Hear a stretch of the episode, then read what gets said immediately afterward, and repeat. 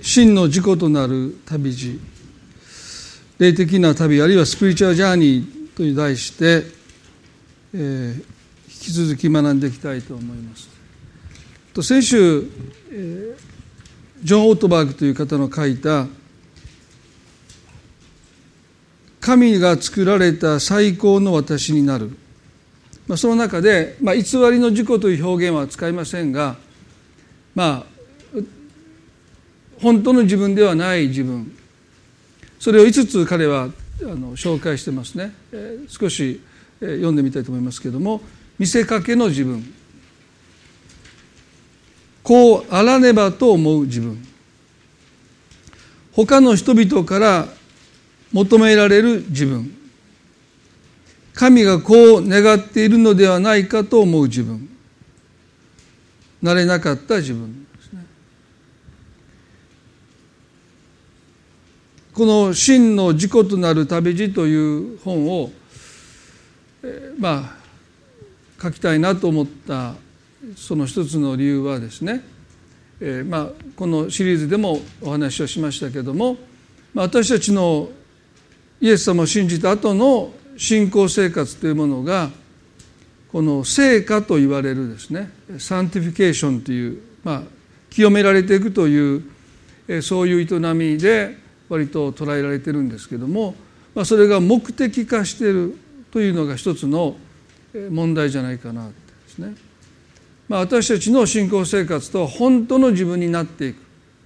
ということが中心であって。その中でまあ清められていくということも当然ありますけどもそれが目的になってしまうとどこかこうずれていってしまう、ね、まあ、私はあの清め派と言われるそういう特に、え、この清くなければならないという教えが強い教会で育ちましたので、まあ、前見ましたね。お酒一滴飲んだらもう地獄というですね、まあ、皆さん何回地獄に行かないといけないですか？ね。一滴で地獄ですからね。だからもう私もう絶対にもう口にしないって決めてまあ騙されて飲んでしまったというのがもうそこから私はもう崩れて崩れ落ちていきましたけどね。でももうまあ今お酒も飲んだことあタバコは吸ったことないんですね。人の煙は吸ってますから、まあ、同じようなもんなんですけども。まあでも本当にこれもダメあれもダメもうこれもダメってもう散々その教えの中で、育てられたですね、まあ、その割にはと思ってる人いると思いますけど、まあ、その割にはまあ、好きなこともしてましたけどですね。まあでも非常にもう信仰生活ってこういうことなのかって。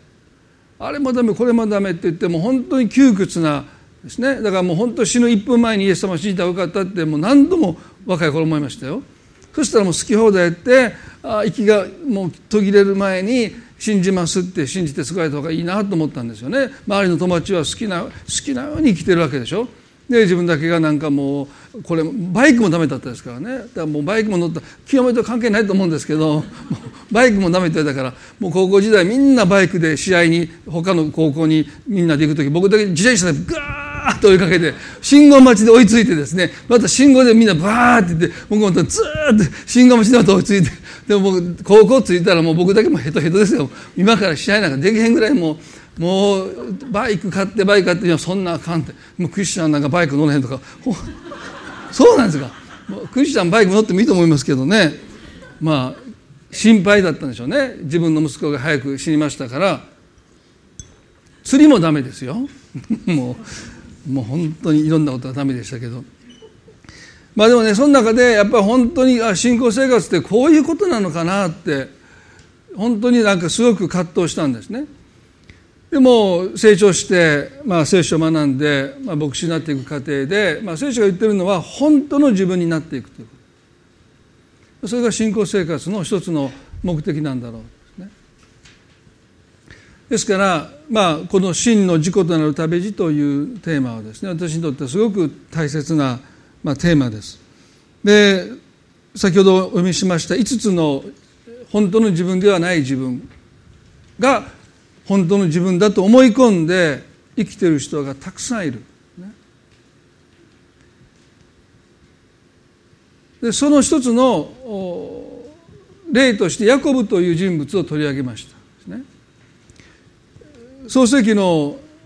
今朝は27章から見ていきますけれども、まあ、少し振り返りますよね。アブラハムという人がいてイサクがいてヤコブ。世界の三大宗教の、まあ、ユダヤ教イスラム教キリスト教の共通点はアブラハムを信仰の父としているということですよね。ですからこの世界のもう何十億という人がですね、まあ、アブラハムを信仰の父として、まあ、尊敬しているそしてアブラハムにイサクが生まれてイサクにエサウとヤコブという双子が生まれますで本当だったらアブラハムイサクエサウの神となるはずなんですけどもアブラハムイサク弟のヤコブの神というふうに神ご自身が名乗られた、本来はエサウが兄ですからアブラハムイサクエサウの神となるところがヤコブとなった。このことを聖書は神の摂理と言います。私たちの頭では理解できない。ですね。私たちの、まあ、イエスは別にこう言いましたこう言いましたね。後のものが先になる。ですね。でこのことだって私たちは納得いかないことが多いんじゃないですか。後のものが先になることを私たちはなかなか納得しないですね。まあ日本人は非常にねあの寛容だと言われてるんだけど列を列を並んでて入ってくる人には不寛容ですね。特に大沢なんか車走ってて車線変更なかなかできないですよ。入れてくれない。皆さんどうですか？もうなんかこう右折のサインしかなくてもうそのまま行くと右折しかできないからああしまったと思って左に入ろうとしたらなんかもうなかなかもう相手とのを詰めてくりますからね。だからもうぶつけられるの覚悟で入っていかないとなかなかもうもう1台2台ちょっと飛ばしてねその入れてもらおうと思ってもなんかもう詰めてくる人がたくさんいるのが大阪だそうです。他の都道府県だともっと優しいみたいですけれども。ですから後のものが先になるっていうことは非常にですね納得できないんですね。後のものは後でいるべきだし先のものが先なんだっていう、まあ、そういう感覚がありますよね。神のなさることは時にして後のものが先になっていくというですね、まあ、私たちがなかなか納得できないことが私たちの人生の中で、まあ、神のなさる技として起こる時ですね私たちはそれをどこまでも抵抗するのかそういう神のなさる技を認めてへり下っていくのかによって私たちの人生大きく変わっていくんだろうと思うんですね。兄が兄でいることにこだわり続けていくならばもしかしたら神様がエサオに持っていてくださった素晴らしい計画を、まあ、彼は見過ごしたのかもしれないですね。まあ、反対にヤコブという人はですね弟として生まれてきたことがどうしても納得できなかった。皆さん人生においてね本当に偽りの事故と真の事故の違い一つの違いはですね人生における納得度の違いですよね。真の事故に来てる人は基本的には人生に対して納得してます。私が私でいることそのことのを受け入れている人は私の人生に起こってくることに対して基本的には何で私の人生にこんなことが起こるんだという怒りっていうのはあまりないです。もちろんね予期しないことが起こる時に私たちは戸惑うし葛藤もするんだけども本当の自分を生きている人にとって人生で起こってくることに対して何で私だけがとかですね。なんで私の人生にこんなことが起こるんだというその人生で起こることに対していつまでも納得できないでいつまでもそのことに対して腹を立てるということは極力少ない。でも本当の自分を生きてない人にとってはもう身に起こることは全部がまあ全部じゃないんだけども多くが納得できない。ヤコブという人は人生の初めからつまずいたんです。なんで僕は弟として生まれてきたんだですから彼はそのかかとを掴んでいたと聖書は書いてますね。お兄さんのエサウのかかとを掴んでいた、まあ、そのことをもってしてヤコブという名前が付けられたということをお話をしましたでもこのある聖書学者はこのヤコブというヘブルヘブル語はですねそもそも神様の加護神様の守りのあるものという意味だですね。でもその言葉がかかとをつかむというヘブル語ともすごく似ているので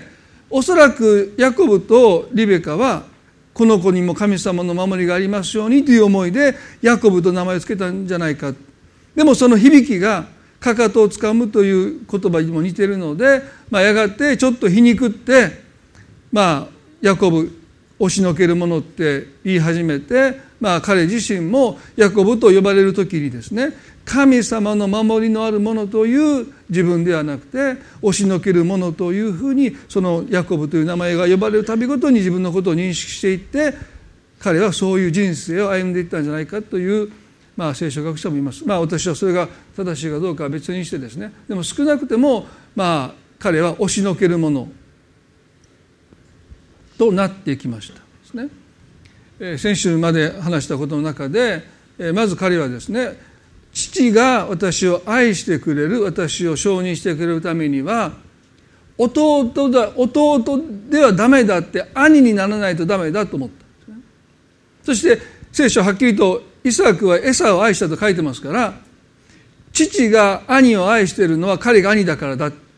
父が僕に振り向いてくれないのは僕が弟だからだと彼は考えて兄になろうとした。そんなことそもそも不可能ですよね。でも兄にさえ私がなれば父は振り向いてくれると彼はそう考えた。でしょ？まあ、私たちが嫉妬しますと私たちは人生を非常に単純に見るのであれさえ手に入れば幸せになれるまあ、人生はそんなに単純じゃないですよね。この人と結婚できたら私は幸せになれるってでもそんな単純なものではないと思いますね。でも妬みっていうものを心に持ち始めると私にないもので他の人が持っているものそれさえ手に入ればあの人のように私は幸せになれるって思う。でもエサウだってお父さんから愛されたわけじゃないってこともお話をしました。ね、イサクが愛したのは彼が野で仕留めてくる獲物だったっていうことですよね。エサウのことを愛していたわけじゃない。まあ少し愛してたと思いますよ。でも聖書は彼はエサウの獲物を好んだということをわざわざ書いてますからイサクが愛したのはエサウ自身ではなくて彼が持ち帰ってくる獲物を彼は愛したんだですから兄のエサウも弟のヤコブも父からは愛されなかったんだっていうのが真実ですよね。でもヤコブはお兄さんのようになれば父はきっと私に振り向いてくれると思って長子の権利を彼は買い叩きましたね。安い値でお兄さんから買い取ったんだけども結局は何も変わらなかった。父は相変わらず自分に振り向いてくれない。そりゃそうでしょう。父がいつも見ていたのはエサウが仕留めてくる獲物だけですからね。ヤコブの方なんて見向きもしないですよね。でそこで彼はねはたと気が気が付くべきですよ。ね、お兄さんになったところで父は私を愛してくれないんだというこの現実を突きつけられたのに彼はなお兄のようになろうとしてもがきます。その人生の多くを棒に振っていくんですね。創世記の27章にいよいよこのイサクが年を取ってもう目が見えなくなってきた。ね、ああもう私もこれで命が尽きると思った時にエサウを読んで祝長子の祝福をあなたに祈りたいと言いました。創世紀の27の一節ですね。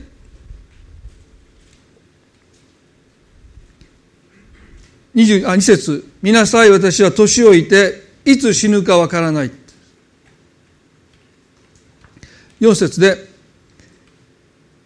私の好きな美味しい料理を作りここに持ってきて私に食べさせておくれ。私が死ぬ前に私自身がお前を祝福できるためにと言いましたね。ですから先週も言いましたけどももう自分が死ぬんだって命わずかだって思った時に、まあ、彼は最後にまたあの美味しい料理が食べたいってですね、え普通はね一緒に時間を過ごすんですけどのに追いやってですね。まだ帰ってくるの遅いな遅いなって待ちながらですね。その最後の最後まで、まあ、食べ物にこだわっている父がここにいるわけですけども、まあ、それを母のリベカが、まあ、妻のリベカはですね、えー、盗み聞きしたのか偶然聞いたのか分かりませんが彼女はですねそれを聞いて非常に当惑しましたね。そして27の8節でそれで今我が子よ私があなたに命じていることをよく聞きなさい。さあ群れのところに行ってそこから最上の小ヤギ 2, 頭を私のところに連れておいで私はそれで父親のお父それで父上のお好きなおいしい料理を作りましょう。あなたが父上のところに持っていけば召し上がって死なれる前にあなたを祝福してくださるでしょう。と言いましたリベカは自分の夫がもう命わずかもう命が尽きようとしていることを知りながらその夫を欺いてそしてお腹を痛めた同じお腹を痛めて産んだ長男のエサウを押しのけてまでしてなぜその弟のヤコブに長子の祝福を受けさせようとしたのか。聖書もその箇所をお話をしましたね。それはリベカがこの双子の息子を宿した時にタイに宿した時におなかの中で2人がぶつかり合ったので彼女は非常に将来を案じてですね神様に祈りました。すると神様はあなたのタイには2つの国民がいて、ね、そして驚くとおっしゃったのは兄が弟に仕えるとおっしゃった。リベカはそれを聞いていたんですね。兄が弟に仕える。でも今自分の夫であるイサクがエサウを長子の祝福を与えようとしているのでちょっと待った神様のあの約束が保護にされるかもしれないと思って彼女はヤコブを呼びつけてですね私ははっきりと神様が聞いたんです。兄が弟に仕える。エサウがヤコブあなたに仕えるって神様おっしゃってくださった。でもあなたの父上は今エサウを祝福しようとしてるんだ。だから今すぐ行って小ヤギ2頭取ってきて私が料理してあげるからすぐに持ってきなさいっていうふうにリベカはヤコブに言うんです。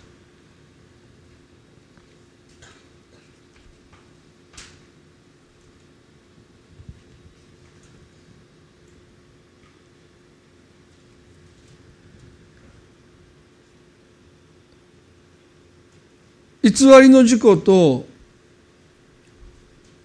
真の自己の違いはですね神様の約束が成就することにおいて偽りの自己は手段を選ばないんですね。人を欺いてでも人を押しのけてでも神様の祝福が私の人生にもたらせるためだったらそれを良しとするんですね。でも真の自己は神様の栄光が現れる手段でなきゃ方法でなきゃその祝福を受け取ることを拒みます。手に入ればいいじゃないかって。結果往来ではないんです。そのプロセスにおいて神様の皆が崇められるのか何だって結局はそういうことかって神様の皆が蔑まれるのか偽りの事故はその手段を問わない。だから嘘をついたっていいんですよね。老いた父を欺いて自分の子であるエサウを押しのけてまでしても長子の祝福の祈りをヤコブが受け取るならばそれでいいんです。でも真の軸はそれを是としない。いやそれを非とします。神様は私たち一人一人の人生を祝福したいと願っています。でも大切なことは祝福されるということも大切なんだけどもどのようにしてその祝福が私たちの人生に及んでいくのかということですよね。それは第三者を犠牲にして押しのけて祝福されるその祝福は神様が与えようとしている祝福とは別物です。神様はねアブラハムと一緒にこう言いましたよ。あなたを祝福する者を私は祝福するよ。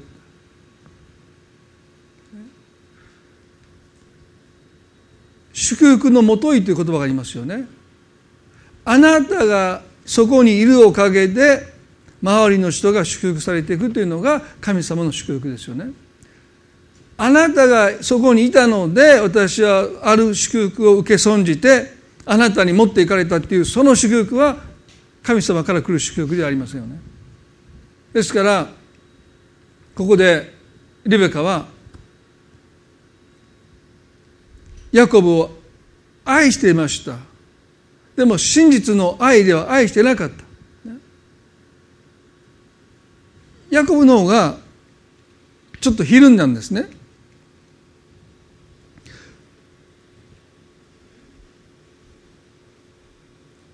27の12で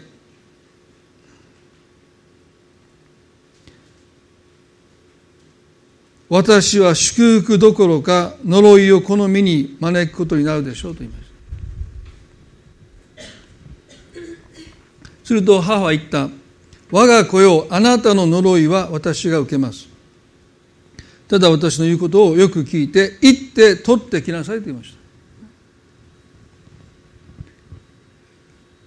自分の母親が呪いは私が引き受けるからあなたは祝福を受け取ってきなさいと言いました。本来のヤコブはねお母さんなんてこと言うんだって。何をバカなこと言うんだって言って母をたしなめてねそんなことできないよってお母さんに呪いを押し付けて僕だけ幸せなんかなれないよと言うべきなのに彼はあっさりと「はい」って言うんですね。もうこの男の人はちょっと鍛えないといけないですね。ね。お母さんに呪いを押し付けて自分だけ祝福されてされることを彼は是としました。ヤコブがいかに偽りの事故に生きているのかがはっきりしましたね。私たちの本当の私神様が作ってくださった本当のあなたは人に呪いを押し付けてまでして自分が幸せになることはできないんです。それが本当のあなたなんです。でしょ？なんでここに笑いがあるのかよく分かりませんけど「アーメン」でしょ？多分あの千田さん以外の人が別のこと思ってたかどうか分かりませんけど、まあ、それでいいんですよ。全然あのねあのその通りだと思います。ね、だ皆さんの中に隠れてる。ね。でも神様があなたを作ってくださった本当のあなたは人に呪いを押し付けてまでして一人だけ幸せには絶対になれない。でも彼は偽りの自分に生きていました。ですから母に呪いが行ったとしても自分さえ神の祝福に預かれれば私は幸せになれるというこの考えそのものが偽りです。慣れっこないんです。ね、もし本当に彼女がリベカが呪いを受けて苦しんでいるのをヤコブは制止できるんでしょうか？その呪いが何であるか分かりませんけど例えば重いもうね治らない病気になって母がもう苦しんでいる姿を見ながらヤコブは幸せな気分を味わえるんでしょうできないはずですよ。でも結局彼は母に命じられたまま小ヤギ2頭を取ってきて母に託して料理が持ってヤコブのところに運んできました、ね、創世記の27の16です。あ18ヤコブは父のところに行きお父さんと言った。イサクは「おお我が子よ誰だねお前は」と尋ねた。もうちょっとこうボケてるのかなという感じですよね「おお我が子よ」と言いながら「誰だねお前は」と。でもねこれが結局私たちが本当の自分と偽りの自分の中に生きる時にね生じてくる混乱なんですよ。イサクはもう目が見えません。ですから目の前にいる息子がエサウなのかヤコブなのか彼は分からないですよね。でもエサウに獲物を仕留めて私の好物を作っておくれとお願いしたので当然料理を運んでくるのは兄のエサウだと思ってますよね。ですからここで当然「おお我が声」とは言ったんだけども言ったは言ったもののですね「おお父さんと言った言葉その声がエサウの声でなかったから彼はここで「誰だねお前は」と尋ねてる。でもこれって私たちが、ね、他者に対して持ってしまう一つの葛藤でもないでしょうか、ね、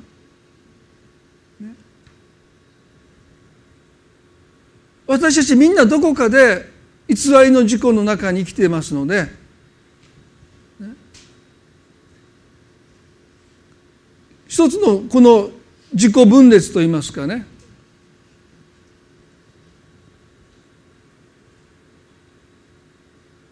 あなたのことがわからない。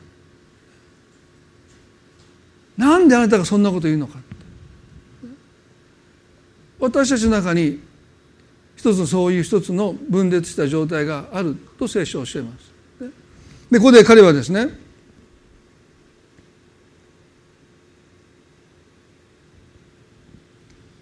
19で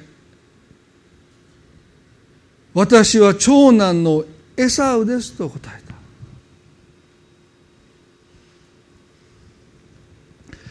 ああ我が子よ誰だねお前はと問われた時にヤコブですという機会があったんです。誰だねお前はと本当のあなたを名乗りなさいって言われた時にお父さん僕はヤコブですと言うべきでした。それが彼が本当の自分を見出していく最初の一歩になったはずなんです。本当のあなたは誰なんだと言われた時に私はヤコブですと言うべきでした。お父さん僕はお兄さんから長子の権利を買い取りました。だからどうか私に祝福の祈りをしてくれませんかと言うべきでした、でしょ？でも彼は私は長男のエサウですと答えます。私たちが本当の自分でない自分を生きているうちにここに行き着いてしまうんです。私が私でいることがもはやね苦しくなって私から逃げ出して別の人になりすまして生きていってしまう。私は長男のエサウです。そう言って父親から祝福されたって彼は嬉しいんでしょうか。自分でない自分を装って私は長男のエサウですって言ってその父を騙して祝福されて手にしたものは祝福なんでしょうか。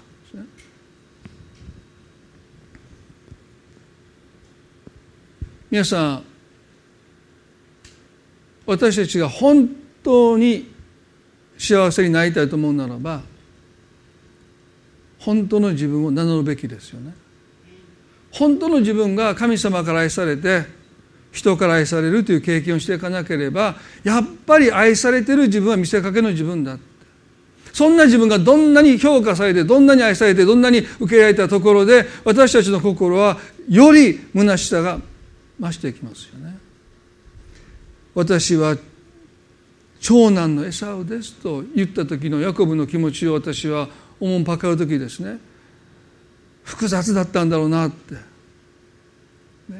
ヤコブですと名乗ってそのヤコブである自分が愛されたかったんだろうな。でも父は自分の方に全然振り向いてくれないので彼は最終的にはヤコブという名前を名乗れないでいる。私は長男のエサウですというこの言葉に私は非常に彼の悲しみを感じます。そう言わせた父なぜイサクはヤコブを愛さなかったのか。なぜヤコブがヤコブでいることが誇りに思えて喜びに思えて堂々とヤコブですと彼が名乗れなかったのは父作の偏った愛のせいでもあると思います。どれだけ多くの子供たちが本当の自分を親の前で隠しているのか。本当の自分を親の前でさらけ出せないで親が喜んでくれる自分。親が期待する自分。親が求めている自分。そんな自分をどこかで偽って私は長男のエサウですと名乗っているのならばですね。本当にそれは残念なことだなと思います。まあそういう葛藤を私自身も経験して、まあ、父となる旅路というのはそういう思いで書いた本ですよね。ですからでもそれは今も多くの人の中にある一つの苦しみなんじゃないかなヤコブがヤコブとして自分を名乗れない長男のエサウだと言わなければならなかった、まあ、ヤコブの気持ちというものはですね、まあ、時に私たちは深く考えるべきじゃないかなとそんなふうに思います。そしてねここで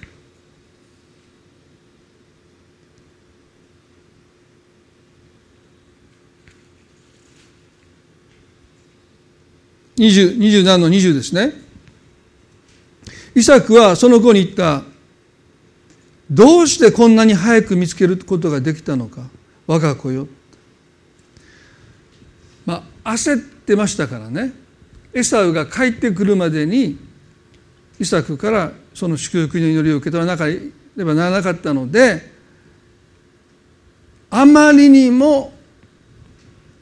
時間を度外視して焦って作って持っていったわけですからイサクは驚いたわけですね。そんな、まあ、何分後に持っていったか分かりませんよ。でも野に獣を仕留めに行ってその獣を解体してね皆さんイノシシ解体したことありますか？豚とか解体したことありますか？そのスーパーで売ってる肉をね鉄板で焼くわけじゃないでしょ彼らは一応生きてる獣を仕留めて血抜きをしてそしてもう解体するんですよ。大変ですよ。したことないけど。今したことある方に言ってますけど、まあ、もうスーパーで売ってるわけじゃないんですよ。もうその肉解体してで血抜きもして料理するでしょ。だから結構一日がかりなんですよ。それ多分ね2時間ぐらいで持ってるんじゃないかなだからあんまりにも早すぎたからねイサクだって目が悪いですけどまだボケてませんでしたよね。どうしてこんなに早く見つけることができたのか我が子よ疑ってるわけですよ。何かおかしい声はヤコブだしあんまりにも早く持ってきてるし。するとねヤコブこう言いました。あなたの神主が私のためにそうさせてくださったのです自分を偽っていく人は、ね、神様までも自分の嘘に引き込みます。時々ね神様がこう言われたからっていう言葉を武器にどう見たってどう聞いたっておかしいなということを推し進めようとする人がいますね。まあ誰かとは言いませんよ。ということはこの中にいるってわけじゃなくてね。神様がおっしゃったって。でもどう考えてもそれはあなたの願いでしょあなたがしたいことを、ね、正当化するために神様の皆神様が私に語ってくださったんですってそんなことを口になさる方を私今までの牧師の中で何回か経験しました、ね、まあ突っ込まないですよ。別にその人にそそれそんなことないでしょとは言わないけどもでもねヤコブは自分が願ったものを手に入れるためならば神様までも共犯者に仕立てて。神様がそうしてくださったんだ、ね、まあ彼にとってはもうこれが殿下の宝刀でしょう。そういえば父は納得するだろうって。でもう一つはねあなたの神と呼ぶことですよね。ヤコブの神ではなかったまだ。彼は個人的に神様とまだ出会っていない。偽りの事故は神と出会えません。ね、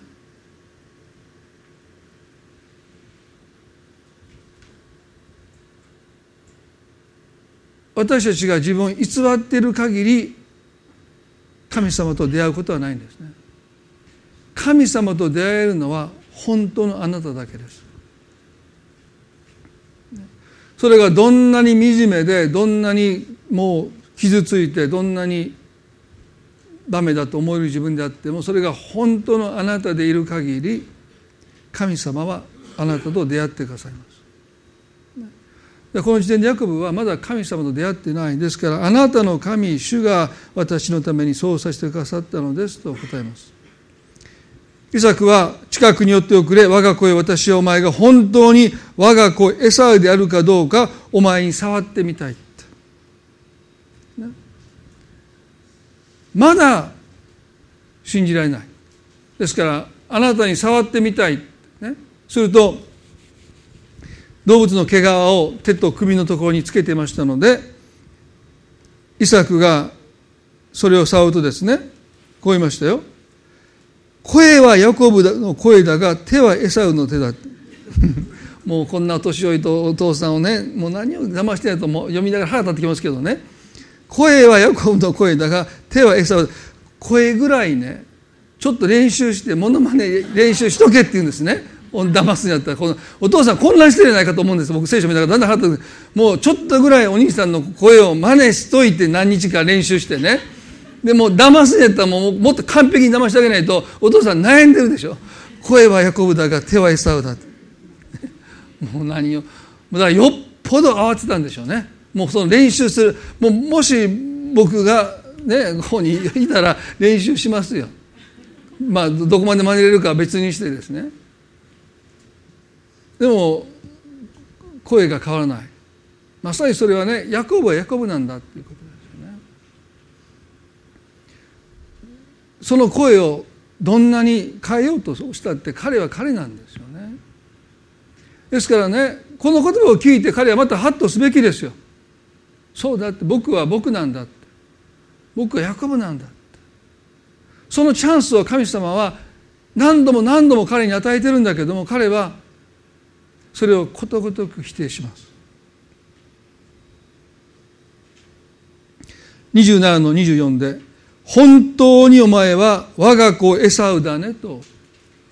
最後に念をして父は聞きます。これがヤコブに与えられた最後のチャンスですよ。彼が本当の自分になっていく。そのためにはまずありのままの自分を認めるってことが必要だって言いましたよね。ありのままの自分を認めた人だけが本当の自分になれるのでここでね父はこう言いました。本当にお前は我が子エサウだねと言われた時に彼は違いますと言うべきでした。僕はエサウではありませんと言うべきでした。でも彼はこう言いました。私です。皆さん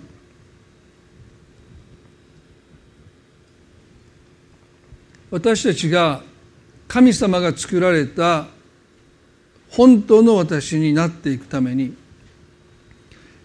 ありのままの自分本当の自分を認めるっていう作業はですねまず打ち消しから始まります。私はあなたが思っているような人ではありません。アダムとエバが罪を犯した時に裸であることを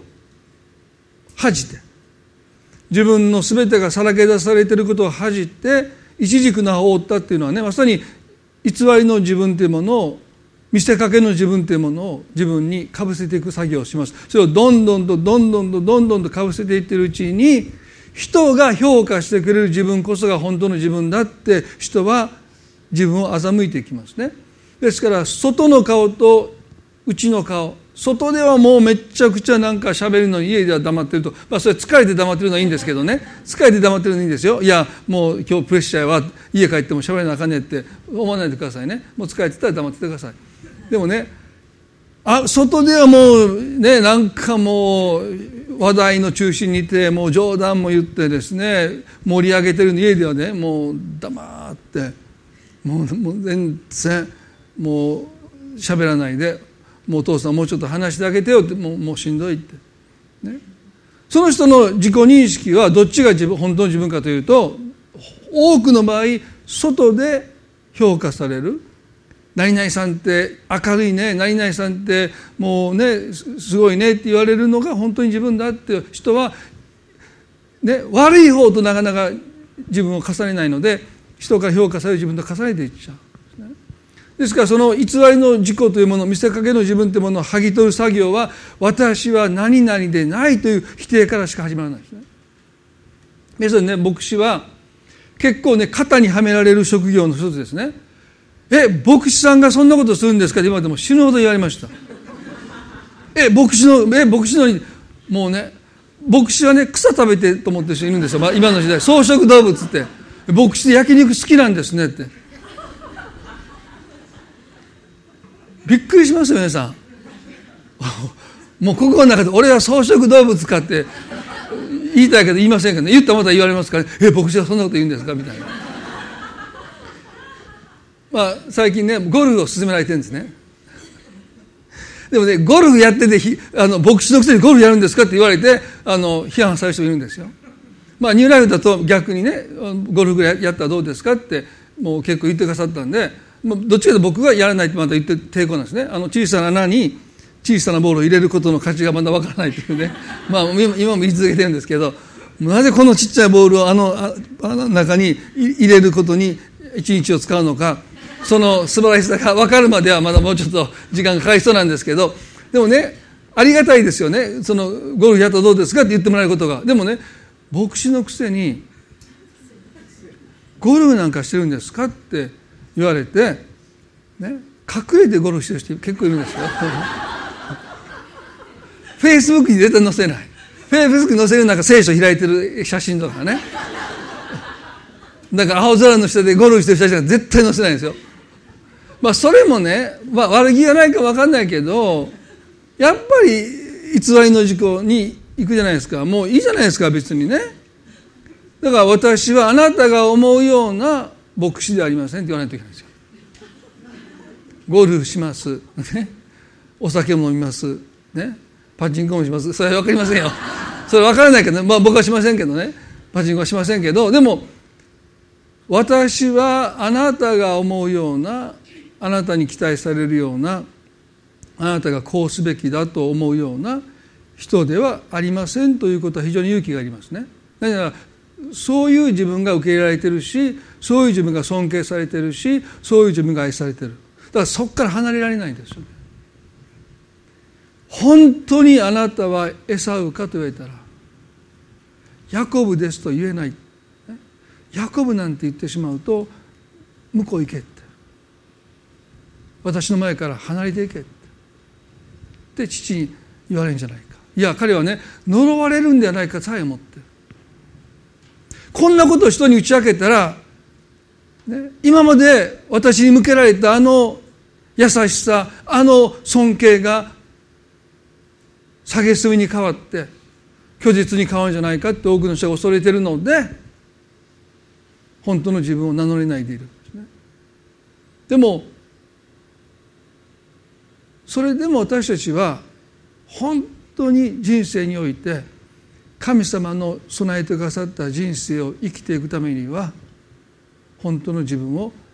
名乗らない名乗らないといけない。そのためにはまず打ち消しから始まります。私がごめんなさいね。あなたをがっかりさせるかもしれないけどもあなたが思っているようなそういう人ではない。そういう一面もあるかもしれませんね。でもあなたが見ているいやもしかしたら私が演じた私をあなたが見てたのかもしれない。そのことについて謝りたい。私はそういう人ではないという打ち消しを私たちがすることが一枚その偽りの軸を剥ぎ取る脱ぎ去っていく作業です。そしてね多くの人はそんなことしたら自分がなくなりますって言うんですよね。でもね神様が作ってくださった最高のあなた最高の私は痩せ細ってますけどもねなくなることは絶対ないんです。痩せ細ってますよ。全然栄養を与えてないんですから。無視してきたんだから。でもそれを一枚一枚脱ぎ取っていくっていう作業が本当に大事ですね。そして皆さんねケネス・ベイリーというゲイリーという人が「宝刀息子とヤコブ」という本を書いたんですね。でまあ旧約におけるヤコブはまさにあの宝刀息子の弟と弟息子ですよねこの2人の共通点はお互い弟であるということを納得してないという点です、ね、そしてその弟であるがゆえに父が私に振り向いてくれないという独りよがりの拒絶感を持って苦しんでいるということです。そして彼らは父の愛を慕い求めながら結局はヤコブは長子の祝福を求めて弟息子は父の財産を求めたということです。偽りの事故に私たちが生きている時に本当の幸せを求めることができないんです。その代替を求めてしまうんです。どうしてか。どこかで自分が偽っているということを知っていますのでその幸せを受け取るのは私はふさわしくないという思いがいつもその人の中にあってほとんど無意識に幸せを求めながら結局はその本当の幸せではなくてその代替代わりを代用品を結局求めてきてしまうんだということ。ですからヤコブはお父さんの前にいて言えばいいんです。お父さん僕を愛してほしいって。息子として僕を承認してほしいって言えばいいのに彼は兄のエサウを扮してお父さんを騙して長子の祝福を受け取ろうとします。法と息子もそうですよね。お父さん僕のことを愛してほしいあなたの承認が欲しいこの例え話の法と息子のお父さんは神様を表していたので当然父親はですね兄も弟も変わりなく愛していたわけですけどもでも弟であるというこの劣等感から弟息子はですね父のもとに行って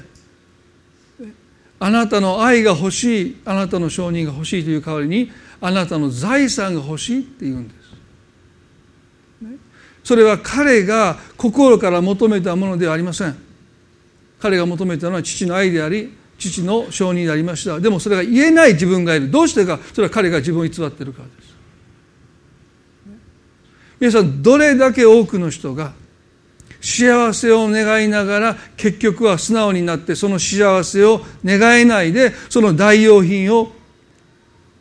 持って自分を満たそうとしてるんでしょうか。フロムとしてはこう言いました。利己的に思える人自己中心に思える人は結局は自分を愛せないで埋め合わせをしている人だ私たちが本当の自分真の自己に生きてるかどうかは少なくても神様に向かってあなたの本当の心の願いを申し上げて素直にそれを神様に求めれるかどうかです。神様くださるかくださらないか問題じゃないんです。それを素直に神に求めることができるかどうか。それがどれだけあなたが本当の自分を生きているかどうかの物差しですね。願くならばヤコブのようにあの法と息子のように父の愛を慕い求めながら祝福を求めて財産を求めていくような人生を生きるならばやがて彼らは破綻していきます。でも神様は憐れみを持ってその破綻して2人とも何もかも失った後ようやく本当の自分ありのままの自分を認めて彼らは神様が作られた本当の自分へと立ち返っていきます。それは神様の本当に大きな憐れみですけどもでも願うくならばこの2人が経験した苦しみを私たちはあえて通る必要がないと思います。全てを失ってから初めて、ね、裸の自分を見つめてありのままを見つめてあのインターネットで財を築いた堀江門堀江門はですね「ゼロ」という本を書きましたよね。ゼロになって本当の自分が見えてきたとか言いました。でもそういう苦しみを私たちはあえてしなくてもいいんじゃないかな、神様の前に一枚ずつ偽りの自分というものを脱ぎ去って本当の願いを神の前に申し上げれるようになっていく、何か願っていることと違ったものを私は代用品として埋め合わせをしてないかどうか。少し私たちは自分の心に通っていくべきじゃないかな。一言お祈りしたいと思います。神様あなたの目に映る本当の私。あなたが作ってくださった私。その私を愛してくださる神の愛を私たちはなかなか受け取れずにいるかもしれません。アダムとエバから始まった隠すという本当の自分を裸を隠していくというこのことが今も私たちの中に受け継がれています。無邪気に本音を口にして人から笑われた人から批判されたもう本当の自分を表せないでいる。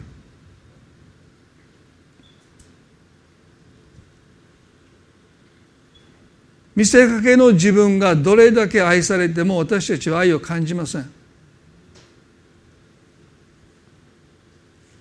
それはある種の依存関係に私たちを引きずり込みます。一時的な満足一時的な満たしそれはあるかもしれませんがそれを経験するたびごとに私たちの心の虚しさは深まっていってしまう。ますます本当ではない自分を演じてしまう。神様この悪循環から私たちをどうかお救いください。イエス・キリストはあの十字架の上で裸にさせられて釘付けされたと書いています。まさにこのお方は私たちのすべての恥を負うてくださった。私たちの罪を負うてくださった。なのに私たちはなお自分を隠していないでしょうか。神様あなたの目に映る愛のままの私その私がどれだけ愛されているのか。不完全です。まだまだ欠けたところがたくさんあります。それでもあなたはそんな私を愛していてくださる。その愛が私たちを変えてきます。その愛が私たちを成長させます。その愛が私たちを本当の私たちがなるべき自分になっていく力です。シモンがペトロになっていきました。サウロがパウロになっていきました。私たちも神様が作ってくださった最高の私に変えられていきます。今日私たちはあなたの前にありのままの自分裸の自分で立っているでしょうか。あなたの前に心の願いを包み隠さず正直に申し上げることができているでしょうか。主よ私たちの心を探ってください。まず私たちあなたの前に正直になりたいです。かっこつけないで心の願いをその気持ちをあなたの前にさらけ出すことができますように。主は絶対に私たちを嘲笑いません。私たちを蔑みません。怒りません。それを全部聞いてください。全部受け止めてください。あなたはそれを全部叶えてくださらないことを私たちは知っています。でも少なくても私たちの気持ちをもがきを葛藤あなたは全部受け止めてください。だから私たちは神の前にあなたの前にどうか一人一人が裸になれますように。惨めさも恨みもつらみも嘆きも喜びも妬みも全部あなたの前にさらけ出せる私たちでありますように。そしてそこから本当の自分あなたが作ってくださった最高の自分に向けての旅が始まります。どうか一人一人がその旅を力強く前に進めることができますように。イエス様どうかお人々にあなたがどうぞ祝福してくださって。またその家族の上にもあなたの祝福が豊かに注がれますように。私たちの愛する主イエス・キリストの皆によってこの祈りを見舞いにお捧げいたします。それではご一緒に賛美したいと思います。最後に立ち上がっていただいて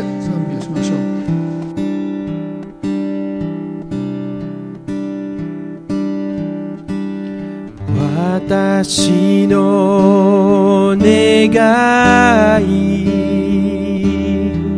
主イエスを心からあがめたたえ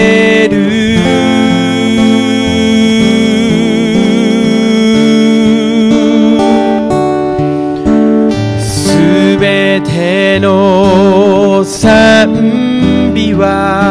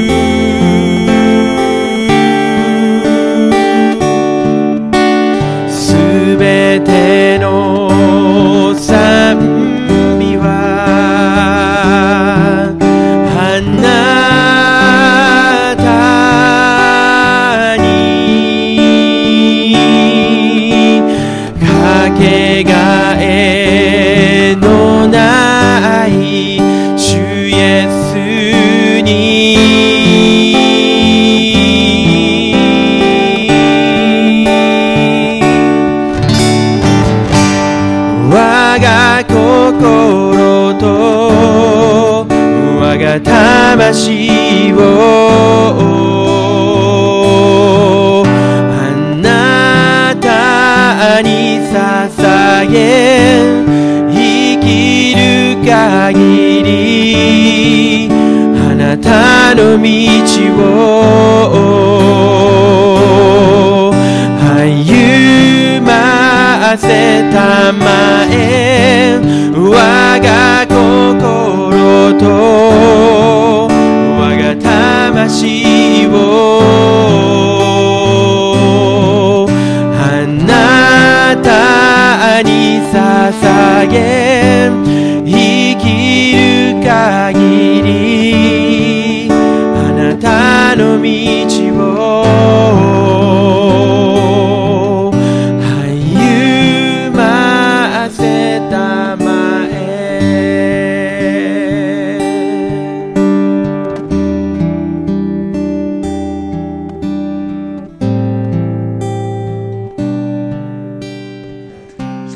最後に短く祈りたいと思います。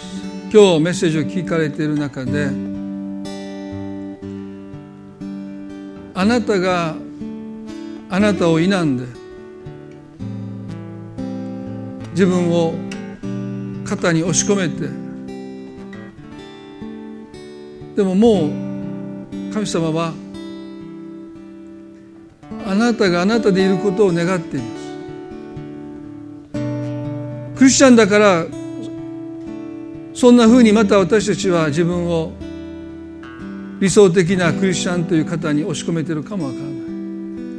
もちろん神様は罪を犯すことを喜ばれませんがあなたがあなたでいることを神は願っている。今日私はもう自分を肩に押し込めたくないです。あなたが願っている本当の自分に私はもっとなっていきたいです。その願いが与えた方おられると思うんですね。どうか心の中で神様に祈ってほしいと思います。今日その一歩を踏み出してほしいって。短く祈ります。神様あなたは誰なのか？あなたは誰なのか？これはイサクの問いかけだけじゃない。神様が一人一人にも問いかけておられる。本当のあなたは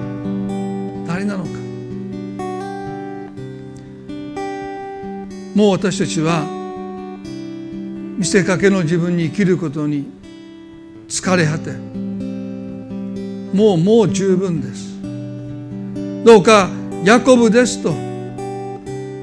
本当の自分を名乗ることができますように。そのあなたが愛されてる。そのあなたが受け入れられてる。そこからあなたは変わっていきます。神様どうか。今祈っておられる一人一人のその祈りを聞いてくださって。今まで経験したことのないぐらいに神様の愛と神様の承認をどうか一人一人が受け取ることができますように。イエス様の祝福を祈ります。感謝して愛する主イエスキリストの皆によってこの祈りを御前にお捧げいたします。それではどうぞ皆さんお座りになってください。えっとまあ今日この後すぐ